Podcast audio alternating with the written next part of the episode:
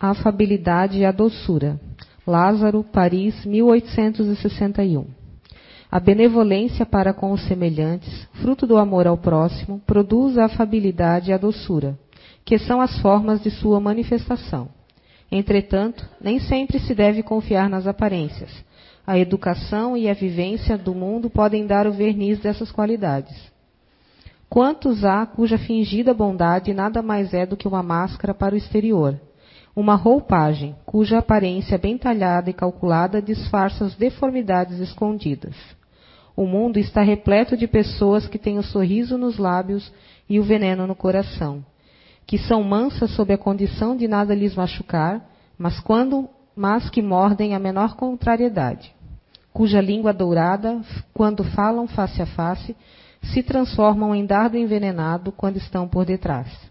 A essa classe pertencem ainda aqueles homens benignos por fora e que, tiranos domésticos, fazem sua família e seus subordinados sofrer com o peso do seu orgulho e de sua tirania, querendo compensar assim o constrangimento a que se submetem fora de casa.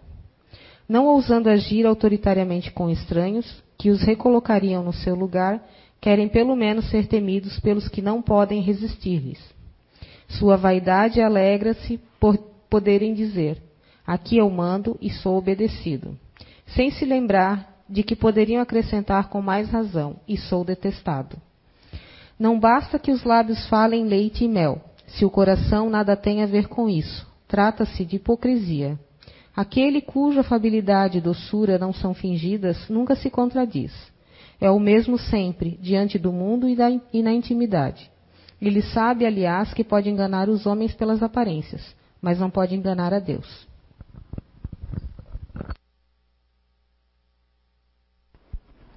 Boa tarde a todos. Bem-vindos, né, nesse feriadão aí de carnaval. Embora Blumenau nunca tenha um feriado, né? Propriamente dito, poucos folgam. Então, eu preferia vir falar de OVNIs aqui para vocês hoje.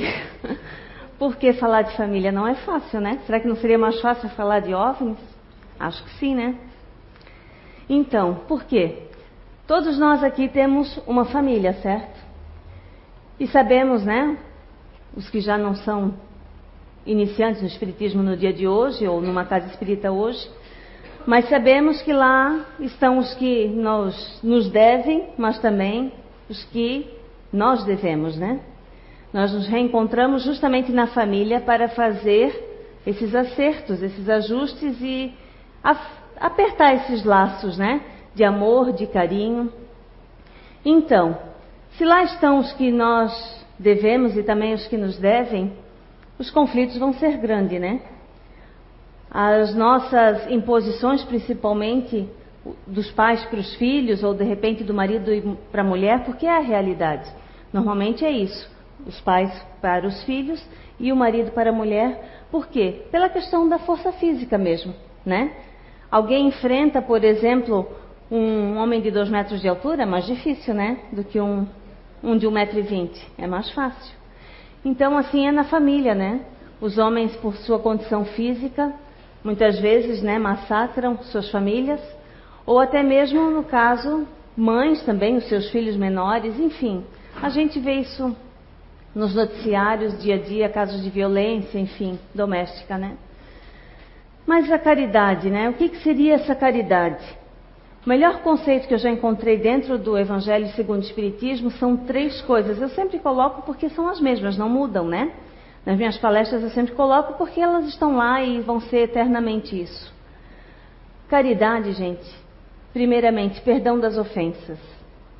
Segundo, indulgência para com as imperfeições alheias. E terceiro, benevolência para com todos. Isso é caridade. A gente está muito acostumado à caridade material, a doação de alguma coisa, a gente acha que isso é caridade. Sim, entra dentro da benevolência. Mas há o perdão das ofensas e a indulgência, ela compara com as imperfeições, elas vão entrar na caridade moral e não na caridade material. Como é que é essa questão da, do perdão das ofensas? Vamos raciocinar, porque tudo dentro do Espiritismo é, é, é raciocínio e lógica. Se a gente está aqui hoje num planeta que não é de perfeição. Todos nós ainda somos imperfeitos. Vamos cometer erros, vamos cometer deslizes. Se ela falhou comigo, me magoando de alguma maneira, e eu não a quero perdoar, eu não estou seguindo para com, de repente, até por aquilo que eu faço de prece. Porque eu nunca me esqueço que eu disse já uma vez para uma, há muitos anos atrás, não era espírita, uma moça, será que eu perdoo a fulana? Ela veio me questionar, me perguntar. Eu disse, você reza à noite? Rezo. Pai Nosso? Sim. Lá você está dizendo que você já perdoou? Está lá no Pai Nosso. E perdoamos a quem nos tem ofendido. Então, só da boca para fora, como também diz no Evangelho ali, do, das pessoas que na rua é uma coisa, em casa é outra, que a gente vai falar lá na frente também. Então, o perdão é essa, esse entendimento, é esse exercício no meu entendimento, Vanderleia, que é um exercício mental e emocional de compreender que somos imperfeitos e que se eu tenho, e errei já, né? Se eu tenho o direito, entre aspas, eu vou colocar a palavra como direito, mas se eu tive, né, a situação em que eu errei, que eu magoei, que eu ofendi, por que o outro também não vai ter o direito desse mesmo deslize? Então, com essa compreensão de imperfeição, com essa compreensão de que cada um aprende com os erros, é que a gente deve exercer esse perdão. E ora, em casa, na família especialmente, porque se é lá que a gente veio para resgatar, se eu não perdoo, eu simplesmente corto esse laço afetivo que iria surgir. Eu, eu, eu zero com todas as chances disso recomeçar de novo, de, de, de acontecer nessa encarnação, compreendem? Eu corto esse laço. Então, o exercício do perdão, primeiramente, gente, necessário. Pode dormir ofendido uma noite, ofendido duas. Eu mesma, final do ano, agora no Natal, ocorreu isso comigo. Mas a gente vai exercitando, vai trabalhando, sabe, o, o orgulho ferido, né, da gente. Vai, vai, vai e vai exercitando o perdão. Dia a dia. Não ficar muito tempo com isso. As pessoas emocionais aqui, principalmente. Porque cada um vai se ofender de uma maneira, uns por uma coisinha mínima, às vezes outro por um, algo muito grande tem que ocorrer para se ofender, mas a gente é diferente um do outro. Mas seja menor ou maior, a gente deve exercer esse perdão. E é pensando assim: nós somos imperfeitos, todo mundo erra ainda nessa encarnação justamente para aprender com os erros e bola para frente, né? Porque se não for assim, a gente corta os elos e aí perdeu-se a encarnação, perdeu-se a chance que tinha de recomeçar, né? Com aquele desafeto. E a indulgência, gente, com a imperfeição alheia, qual é o conceito que eu encontrei para isso? A indulgência é a nossa capacidade, é um exercício também. É exercer essa nossa capacidade de tolerar né, as ações ou particular, as particularidades do outro. Ou seja, eu entendo isso que é tolerar o ser como, ela, como ele é. Eu tenho que tolerar a Gabi como ela é, a, a Grazi como ela é. Mas não é questão de tolerar, naquele sentido, ah, tem que tolerar. Não. De aceitar o ser humano em aprendizado como eu. Né? Num estado evolutivo diferente do meu. Quem aqui é mais evoluído ou menos evoluído? A gente não sabe. E aí a gente ainda tem aquela coisinha de comparar assim, ó. Ah, mas o que a Gabi fez comigo, eu não faço com ninguém. Isso é imperdoável. Eu não erro da maneira que ela erra com as pessoas. Porque a gente se coloca que o nosso erro tem um peso menor do que o erro dela. Um exemplo assim. Quem é que sabe dizer qual peso é maior ou menor? Gente, na matemática, nessa matemática, a gente realmente não sabe. Vou dar um exemplo. Eu tinha um primo eu digo eu tinha porque ele está no mundo espiritual, talvez esteja aqui, porque para mim ele ainda é um trabalhador espiritual dessa casa. É, esse primo, ele era assim, ó, vivia a vida, eu diria sem responsabilidade, no sentido assim, queria beijar muito na boca e ser feliz, sabe? Aproveitar a vida, sonzeira no carro pelas ruas, né? Não pensava muito em trabalho com seriedade, enfim. Gente, uma pessoa totalmente de repente oposta de mim. Esse meu primo já está desencarnado por uns dois anos. Já vai fazer, acho que em novembro fez dois. Ele foi acolhido no mundo espiritual, no próprio desencarne. No, no, no momento que ele estava, ele tava, deu um câncer no cérebro muito violento, assim que levou ele em dois meses. E no momento que ele estava ali na, na, na maca para o desencarne, ele, ele, disse, ele dizia assim, ó, é, os amigos do fulano, que eu não vou dizer o nome aqui, que é um amigo dele espírita, estão aqui para me buscar. Então, ou seja, ele já estava enxergando esses amigos espirituais que estavam ali, mas no conceito dele eram os amigos desse, desse amigo dele, né, que era espírita. Então, ou seja, ele já foi recebido. Aquilo que eu, eu condenava ou considerava errado, ele me deu uma grande lição. Isso que eu estou falando, eu já falei com ele em pensamento. Porque eu vi ele um, um transviado, digamos assim, e na verdade ele foi acolhido no mundo espiritual. Então, olhem como essa matemática que a gente julga que o nosso ponto de vista, a nossa forma de fazer nossa análise está correta, pode estar equivocada. Por quê? Entende? Por eu achar que ele não tinha responsabilidade, aprontou algumas por aí, ele de repente não, não, não tivesse que ter sido recebido assim, no meu entendimento, da época, pequeno, que hoje eu refaço ele diante de vocês certo? Então, indulgência para com as imperfeições alheias, nós somos diferentes. Essa casa, ela tem esse trabalho que é o conhecimento das bases paixões, né, das personalidades, enfim, que nos torna diferentes uns dos outros. Uma pessoa ativa vai ser totalmente de uma pessoa diferente, totalmente diferente de uma pessoa emocional ou racional. Nós temos nossas diferenças. Já começa por aí, por, por, esse, por esses três grupos: ativo, racional e emocional. É a maneira que a gente enxerga a vida. Um, um, um vai enxergar a vida querendo sentir, o outro querendo fazer e o outro querendo pensar. Já muda tudo. Então, eu convido, sempre convido nas palestras, porque isso transformou a minha vida, vem transformando. Talvez agora menos, é igual emagrecer, né? Primeiro a gente perde aqueles 4 quilos em uma semana. Então, daquele baque, aquela diferença já. E depois vai perdendo gramas em gramas por mês, né? É a mesma coisa. Eu acho que mudou muito mais radicalmente no início e agora vem transformando aos poucos, não, não sei ainda porquê, mas talvez por uma teimosia da minha parte, sei lá. Né? Um orgulhozinho aí que eu não queira mudar, transformar, que a gente vai falar aqui ainda, porque trabalhador espírita não é perfeito. É um ser humano como qualquer um. Só que eu já estive aí desse lado e hoje eu estou aqui, né? Com essa responsabilidade de dar uma palestra e com certeza de praticar o que eu estou falando em casa, na rua, na minha família, no meu trabalho, né? Então, indulgência é isso, gente. Vamos tentar ser tolerantes com o outro. Vamos tentar aprender esse conhecimento aqui dessa casa que nos torna diferentes da maioria da população mundial. A minha filha fez um único curso e eu digo para ela: você não sabe o que você é diferente por conhecer o Espiritismo, conhecer essa ferramenta das outras crianças que estudam contigo. Só que ela não tem, não despertou para isso ainda. E aí entra também a tirania, porque eu, Vanderleia, tenho propensão a isso. Por educação de família, dos meus pais, que eram ditadores, e pela minha própria personalidade, que sou extrema. Então eu, tenho, eu tendo muito a radicalidade. Então eu tenho que compreender isso na minha filha. Não empurrar o espiritismo de goela abaixo, não empurrar a ferramenta dessa casa de goela abaixo a ela, não. Eu preciso ser tolerante e esperar o tempo, o tempo de despertar dela.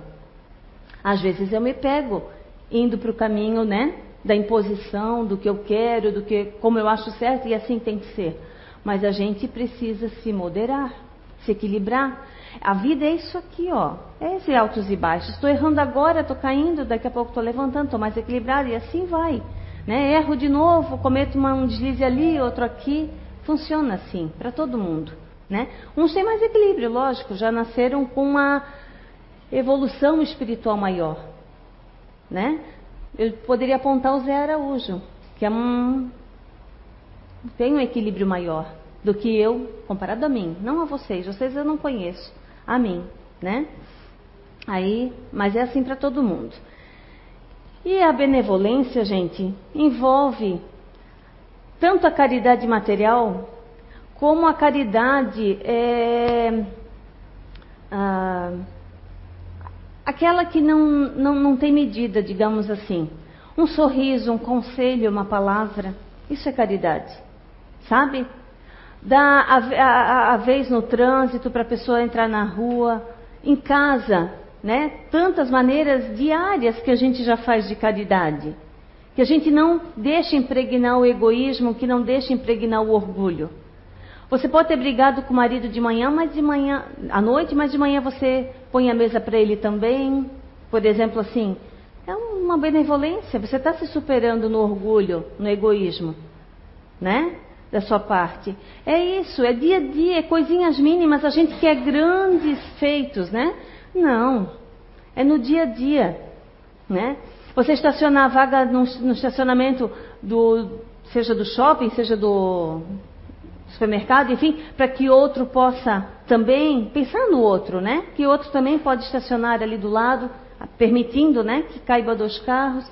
É tanta coisinha no dia a dia que a gente não faz ideia do que a gente pode ser, fazer para ser melhor, para ser bom, né? Como eu falei também, conselho, um sorriso, né? Às vezes qualquer coisa, uma palavra, né, uma conversa, um esclarecimento, né? Quantas pessoas te param e você tira tempo para te esclarecer alguma coisa? Vamos supor assim, lá no restaurante onde eu trabalho, as pessoas me perguntam muito sobre remédio, assim, ah, para dor mesmo, porque tenho duas pessoas com alergia lá. Então, ah, será que essa, esse remédio aqui tem diclofenaco? Ou esse aqui tem o. Esqueci agora, mas vou. Ibup... Não, é ibuprofeno, é outro, agora fugiu o nome. Piroxicam. Então, ele, como eu entendi entendo um pouquinho disso porque eu já trabalhei na área da saúde, e daí eles me perguntam e tal. Então, será que gente, eu tiro sempre tempo? Imagina, vou querer ver alguém ali com alergia, já, já presenciei a cena da, do, né, da, do, do, choque alérgico nas duas. Mas então eu não quero, então a gente perde esse tempo. Então não estou querendo aqui me colocar até, parece que eu estou me pondo, né? Mas assim, é uma situação que eu sempre me obrigo a deixar qualquer coisa e, e ficar ali presente com a pessoa. É isso que eu quis dizer. Porque eu estou tratando de saúde, isso pode levar à morte dessas pessoas. Então eu procuro ter toda a atenção possível nesse momento com as pessoas. E é isso que eu venho propor também. A gente perder tempo para o outro, se doar para o outro, fazer realmente o bem, fazer essa análise. Será que estou agindo certo, errado? Não se cobrar demais também. Isso é uma outra imperfeição minha. Eu me acabo de me cobrar quando eu erro. Odeio errar. E aí eu me autodeprimo, sabe? Mas a gente vai aprendendo, vai exercitando. Né? A Vanderleia que está dando palestra hoje aqui não é a mesma de três anos atrás, que vinha toda cheia de ansiedade, né? e, enfim, tinha os piririantes, aquelas coisas todas, né? Já vai melhorando, vai melhorando, né? Tentamos, pelo menos, né? Gente, a tirania no lar, essa coisa da gente impor que o nosso, nossa maneira de ver a vida, como eu falei, nós somos ou uns emocionais, outros racionais, outros teóricos, né? Mas ah, outros ativos. Essa situação da gente impor uma realidade dentro de casa, que é assim que eu quero, assim que tem que ser, e assim, assim, assim, assim, vamos colher frutos depois disso. Vamos ter esposas, maridos ou filhos rebeldes, viciados, cheios de trauma, cheios de insegurança, que mais? Deixa eu colocar aqui que eu tenho anotado. São comportamentos que vão surgir por conta disso. Bloqueios. Nem se fala.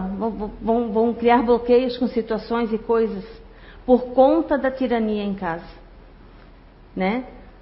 Desequilíbrios de toda ordem, além de doenças de repente psicológicas, né? Tipo depressão, coisa do tipo. Tudo por conta de que eu tenho que ceder ao outro o seu ponto de vista, né, a sua forma de ver a vida e não posso ser eu, quem eu quero ser.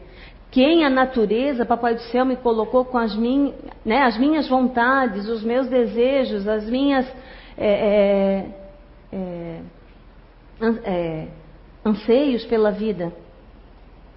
E tem muito isso, de colocar o que eu quero. O que eu conheço uma situação também vem da família de uma pessoa lá do trabalho, que a irmã dela não pode ver TV, porque o marido não permite. Então não tem TV em casa porque o marido não permite, eles não são evangélicos. Mas é simplesmente porque nós somos um ser em expansão, em aprendizado. E querendo ou não, a TV, ela é uma fonte de conhecimento. De coisas boas ou, né, ou ruins, mas tem fonte de conhecimento lá, né? Às vezes vem lá um comercial da lei da Maria da Penha, né? Já abre a mente da pessoa. Então, fecha a pessoa, olha a responsabilidade dessa pessoa, sem julgar, sem nada, porque no mundo está cheio disso. Ele não é o único. Mas olha a responsabilidade dessa pessoa depois no mundo espiritual para com essa que conviveu com ele. Né? Em que ele fechou, ela não permite que trabalhe. Então, a realidade aqui em Blumenau, em outro bairro apenas. Tá? Então, a gente veio falar muito hoje aqui sobre isso, sobre essa nossa forma de ver a vida. A Vanderleia tem uma personalidade que não só se resume a ela, mas há muitos que também acho que tem como seu ego de apoio. Quem estudar a ferramenta vai entender o que eu vou falar. Que nós fazemos muito uso da imaginação, da ilusão. Então, vamos supor que a Vanderlei agora chega em casa e a louça do almoço está na mesa e a filha não lavou. Tá? E a filha ficou com a responsabilidade de lavar, porque afinal de contas dividia as tarefas, que não há nada de errado nisso. Mas a Vanderleia está imaginando, vou chegar em casa, vou fazer um omelete, já estou imaginando, mas eu preciso da pia limpa. E aí a pia não vai estar limpa quando a Vanderleia chegar lá. Gente, a nossa personalidade ela é assim. Ela planeja as coisas. Não estou falando só do omelete. Vamos abrir a mente agora para outras situações. A gente planeja as coisas, a gente transforma tudo isso assim, ó, começo, meio e fim. A gente quer que aquilo siga rigorosamente como o planejado. E aí chega em casa, e não está como a gente quer. Sobe uma raiva, uma fúria, e coitado quem está na frente, não é assim? Eu estou colocando a Vanderleia, que já está mais equilibrada e que já conhece que é esse o seu comportamento por causa desse conhecimento e que já tenta não fazer mais. Que já nem cria muita expectativa ou pensamento sobre as coisas. Que já tenta se perceber, opa, já estou fechando que tem que ser assim e se não tiver eu vou, a raiva vai aparecer. Esse é um comportamento de, da maioria de nós. Não estou apontando ninguém, mas é porque a maioria que está aqui certamente é da mesma personalidade que a minha, porque é assim, tá? Nós somos a maioria realmente.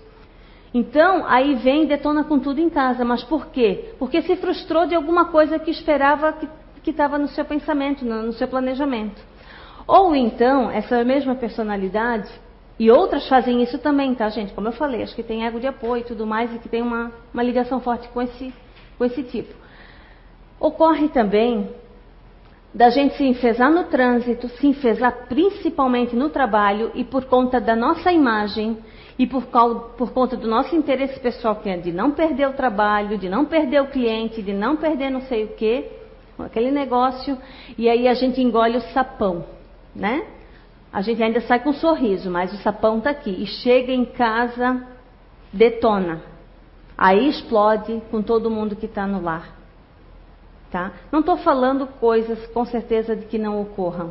Vocês devem, alguém de vocês deve estar tá se achando semelhante a isso, ou conhecer o marido, a esposa, um filho, um irmão, um sogro, enfim, alguém é assim. Estamos aqui para condenar e julgar? Não, para compreender. Para compreender que essas pessoas não sabem por que fazem isso.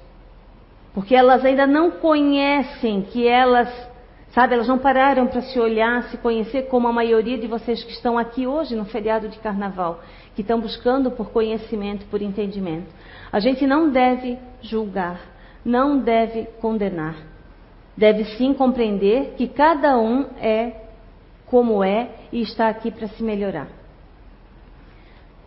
Cada um é como é, não quer dizer que é para ser assim. E está aqui para se melhorar. Esse é o, esse é o complemento. Né? Que a gente possa controlar essas emoções, que a gente possa controlar esse nível de imaginação excessivo, que a gente possa observar o que está se passando aqui nessa cachola, né? O que está se formando, se criando aqui, né? É assim. Querer adivinhar, querer que os outros adivinhem o que a gente quer, é outra característica também. A gente quer que o outro adivinhe o que a gente quer. Que a gente está precisando, está querendo, está. Entendeu? Por exemplo, eu estou lavando louça, mas eu queria que alguém estivesse enxugando aqui. E aí eu não expresso isso, eu não verbalizo. Como é que o outro vai entender? Como é que o outro vai compreender que eu estou precisando dessa ajuda? Né? Aí a gente se enfurece e a raiva fica tomando conta, mas na verdade a gente não expressou. Ah, mas é porque eu quero que ele entenda, ele deve saber que eu que estou querendo isso. Como não? Ele está fingindo, disfarçando, dando meia volta aí para não colaborar? Será? Pode até ser, mas será Eu pergunto, nós sabemos, eu sei agora nesse momento que a Gabriele quer, precisa, necessita? Como a gente é capaz disso? A telepatia ainda não é no nosso sexto sentido. Um dia vai ser. Mas ainda não é formado esse sexto sentido plenamente na gente, de adivinhar o que o outro quer. Então a gente precisa ter muito cuidado, gente. É muito cuidado, muito cuidado, que para não fazer o que o Evangelho disse ali, né? Ser tirano e o mais triste, né? Eu chegar e dizer aqui eu mando, aqui todo mundo me obedece, mas eu não digo que aqui todo mundo me odeia, né? Tá ali. Nas, nas casas onde a tirania permanece, o, o, o, né, o, tirano pode dizer isso. Aqui eu mando e, obede né, e todo mundo obedece. Mas ele não sabe que ele é odiado. Quem é que gosta de um tirano? Quem é que gosta de viver da maneira que o outro quer que a gente, que o outro, né? Que, que o outro quer que a gente viva? Ninguém, né? Então não forçar, gente, não forçar a nada. As nossas, né? nem, nem o espiritismo, nem a ferramenta, como eu coloquei no caso da minha filha, que eu sei que um dia, espero, um dia que ela se acorde para essa maravilha. E ou não só, e vou estender o convite até, o convite que eu quero dizer à minha família também. Essa semana eu falei uma palavrinha lá no restaurante. Não vou contar a história, mas só falei assim: é, isso pode ser um homem que reencarnou como uma mulher. Só vou falar para vocês entenderem: é que a moça não está aceitando a gravidez, o estado de estar grávida. Não aceita, não aceita o estado de grávida. É casada, mas não aceita. Eu só comentei: olha, uma possibilidade pode ser que ela era homem em outra encarnação, veio como mulher e não está aceitando essa situação. Mas é uma possibilidade. Não sou Deus e não sei a história para adivinhar. Mas é uma, uma das possibilidades. Daí caíram na gargalhada. Caíram por quê? Porque aí teriam que acreditar, conceber a ideia que existe a reencarnação, que homens vêm como mulher, mulheres como homem, e aí o machismo, né? Opa! Então, eu, o que, que eu fiz? Graças a Deus eu consegui manter a serenidade, um equilíbrio assim, sabe? E deixei, deixei. Porque em outros tempos a Vanderlei assim enfureceria, sabe? A, não, porque assim, assim, assim. Não, deixei. Um dia eles vão ver. Não que esse caso seja bem o que eu coloquei, mas que existe reencarnação, que homens reencarnam como mulher, né? E então, da benevolência é isso, gente, que eu tinha para falar. E agora eu quero falar também é, da CEIU, como é o trabalho dessa, como é o trabalho dessa casa. Nós aceitamos, como a Gabi pediu ali no início, todo tipo de doação, né? Nós aceitamos especialmente roupas, calçados e acessórios em geral, que em bom estado, a gente revende isso, gente. A gente usa para revender nos bazares de São João Batista, que é a nossa outra casa lá. E também a gente usa para venda na Feira da Amizade. Ou às vezes aqui algumas peças que a gente coloca aqui para vocês também. Então, por que, que eu estou colocando isso? Para um esclarecimento em geral. Porque assim, a nossa casa ela tem um foco de conhecimento e não de assistência, tá? Não quer dizer que andarilhos, especialmente homens, que é uma característica em Blumenau, né? Você vê nas ruas geralmente homens. Então, é muito bem-vindo qualquer calçado, qualquer roupa, principalmente no inverno, agasalhos quentes, qualquer cobertor, alimentos não perecíveis de toda ordem, arroz, feijão, macarrão, enfim, tudo que vocês puderem, a gente aceita de doação e repassamos a essas pessoas que vêm nos procurar. Sempre tem gente para nos procurar. Inclusive, nós não temos nada na dispensa, porque foi tudo distribuído no Natal e faço o convite quem quiser nos ajudar para que a gente possa repassar essas pessoas. Mas por que, que eu estou colocando isso? Porque a gente está falando de benevolência, né? Fazer o bem. Então todo mundo gosta né, de limpar seus armários e mandar as coisas para a gente. Só que nós recebemos cada coisa aqui que é, vale a pena hoje colocar, perder um segundinho dessa palestra para falar. Coisas rasgadas, sujas, coisas assim estragadas realmente, que a gente não tem a condição de reparar, enfim, e fazer bom uso daquilo novamente. Então a gente pede a todos que querem um dia doar algo para nós, que faça a sua separação. Não, esse realmente é para lixo e esse realmente ainda dá para ser doado, porque as peças que não são tão boas nós doamos, como a gente falou, já falei aqui, e as melhores a gente vende. E por que vocês vendem?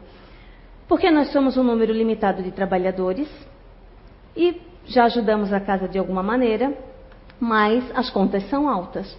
Nós temos aluguel, temos luz, temos água, temos internet com fibra ótica, que é, acho que a maior despesa da casa é essa, para transmissão das nossas palestras via online. Então a gente faz a venda desse material. Então o pedido aqui hoje é que saibam separar as suas doações, porque nós precisamos de coisas em bom estado para revenda por um real, dois, três, cinco ali na lojinha, né? E aí, qual é o foco dessa casa então, se não é, é a, a, assistência aos mais carentes? Aos mais carentes, sim, só que não de bens materiais. A nossa assistência e o foco dessa casa é a assistência à doação do conhecimento gratuitamente. Por isso, os cursos que fazem, vão fazer toda a diferença na vida de vocês. Tenho certeza disso, se quiserem aplicar. Se estiverem com a mente aberta para aprender. Porque a nossa casa, por isso é o novo nome, CEIU, Recanto do Saber. Porque a nossa casa, ela oferta conhecimento. Esse é o foco dela. Bem-vindo todas as casas que trabalham de forma diferente, na assistência, né? Na, às vezes na, só com tratamentos de cura, enfim. No Espiritismo é isso, é essa diversidade. Mas o foco da CEIU é a distribuição do conhecimento. Porque vocês não duvidem, a única coisa que liberta o ser humano é o conhecimento. O conhecimento, ele liberta você de qualquer coisa. Como eu falei da lei da Maria da Penha, passar um comercial na TV e essa mulher abrir a mente para ela, se encorajar, que eu dei o exemplo antes. O conhecimento liberta, liberta você de obsessão. Por que, que a casa exige que o, o, o, o que está em tratamento também frequente as palestras? Porque é com o conhecimento adquirido aqui que ele pode abrir sua mente e se dominar novamente. Dominar seus pensamentos novamente. Então, a única coisa que liberta e transforma o ser humano, se ele quiser, é o conhecimento. E é esse o objetivo dessa casa acelerar a evolução de cada um que chega aqui. Ok? Obrigada.